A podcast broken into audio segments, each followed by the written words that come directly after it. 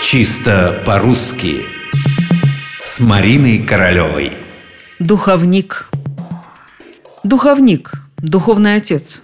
Исповедник, священник, которому исповедуются в своих грехах. Тот, кто постоянно принимает исповедь. Духовный наставник. Так еще Даль толковал это слово. И, честно говоря, с тех пор в толковании мало что изменилось Правда, религию впоследствии на 70 лет объявили вне закона, и за это время многие слова, связанные с ней, изгладились из памяти людей, которые говорят по-русски. Но только не слово «духовник». Его использовали даже те, кто не сталкивался в повседневной жизни с религией и обрядами. Он для меня как духовник. Так человек мог сказать о близком друге, которому рассказывал обо всем на свете. А ударение всегда было именно таким – духовник – оно не менялось веками. Духовник – духовника, духовники – духовников. В орфоэпическом словаре под редакцией Аванесова есть даже примечание неправильно говорить «духовник».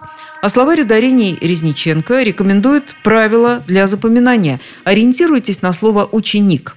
Ученик – духовник, ученика – духовника, ученики – духовники. Интересно, что в толковом словаре Даля для слова «духовник» есть, так сказать, женская пара – «духовница». Только это вовсе не исповедница, как можно было бы подумать. Духовница – это строение для разных церковных принадлежностей. Понятие это устаревшее. Что до слова «духовник», то оно нисколько не устарело и присутствует во всех современных словарях.